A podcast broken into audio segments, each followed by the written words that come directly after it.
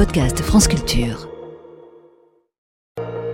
Le billet politique, Stéphane Robert, l'inconstance écologique du pouvoir exécutif. Il y a quelque chose des gilets jaunes dans la colère du monde agricole qui s'exprime en France depuis plus de trois semaines. Il y a bien sûr de grandes différences avec notamment une forte présence des syndicats chez les agriculteurs qui n'existaient pas chez les gilets jaunes, mais il y a aussi des similitudes. À commencer par le fait que c'est une catégorie de population qui vit à la campagne, loin des centres urbains et du pouvoir central, et qui voit les règles et les normes qu'on lui impose comme des contraintes insupportables. Ce n'est donc sans doute pas un hasard si Emmanuel Macron a décidé d'y répondre un peu de la même manière, par un grand débat qu'il organisera demain au Salon de l'Agriculture, juste après son inauguration. Un grand débat auquel il a convié des agriculteurs, bien sûr, mais aussi des associations environnementales, des industriels et des représentants de la grande distribution. Il veut tout mettre sur la table, indique ses conseillers à l'Élysée. Il y a aussi une autre ressemblance dans la réponse qu'apporte aujourd'hui le pouvoir exécutif aux agriculteurs avec celle qu'il a fournie à la contestation qui s'est exprimée en 2019 autour des ronds-points. Le chef de l'État recule sur la protection environnementale. Il y a cinq ans, Stéphane, c'est une taxe carbone appliquée au carburant qui avait mis le feu aux poudres. Elle avait été abandonnée. Et de la même manière, aujourd'hui, le gouvernement a retiré ou suspendu un certain nombre de mesures en faveur de la transition écologique contestée par le monde agricole. Le Premier ministre a notamment annoncé il y a deux jours l'abandon de l'indicateur de suivi du plan Ecofito visant à limiter l'utilisation des pesticides. Il est remplacé par un indicateur européen moins exigeant.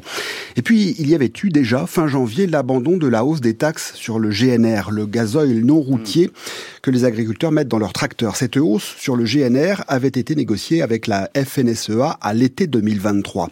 Concrètement, quand vous mettez un litre d'essence dans votre automobile, vous payez 60 centimes de taxes sur les produits pétroliers.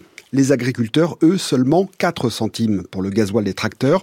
La hausse devait entrer en vigueur en 2024 et permettre d'opérer un rattrapage progressif avec l'idée d'arrêter de subventionner des activités polluantes. À l'époque, la FNSEA s'était réjouie de participer à la transition écologique.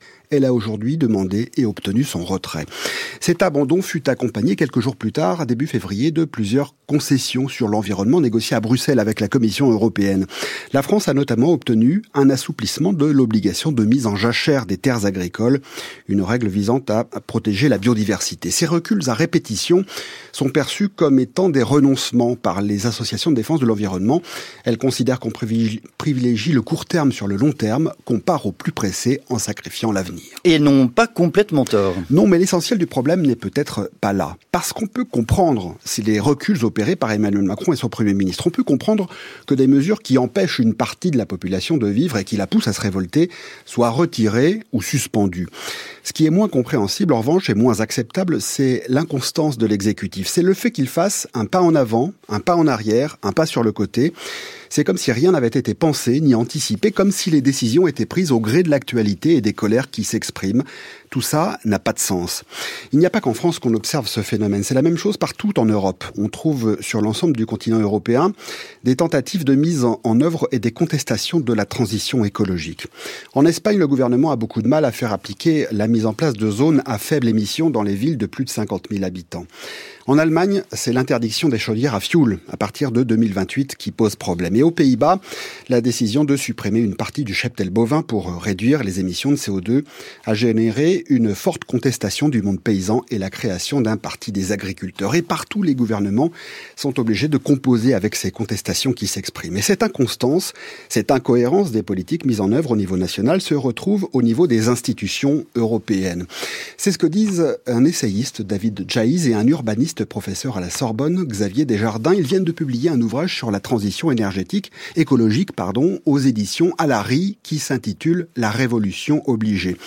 Ils évoquent notamment l'incohérence du Green Deal, le plan européen pour la transition écologique. Il est conçu en silo, disent-ils. D'un côté, on impose des normes environnementales et de l'autre, on négocie des accords de libre-échange sans mettre tout ça en concordance. Ce qui place certaines filières, comme les agriculteurs, dans des situations intenables et on en voit le résultat après coup.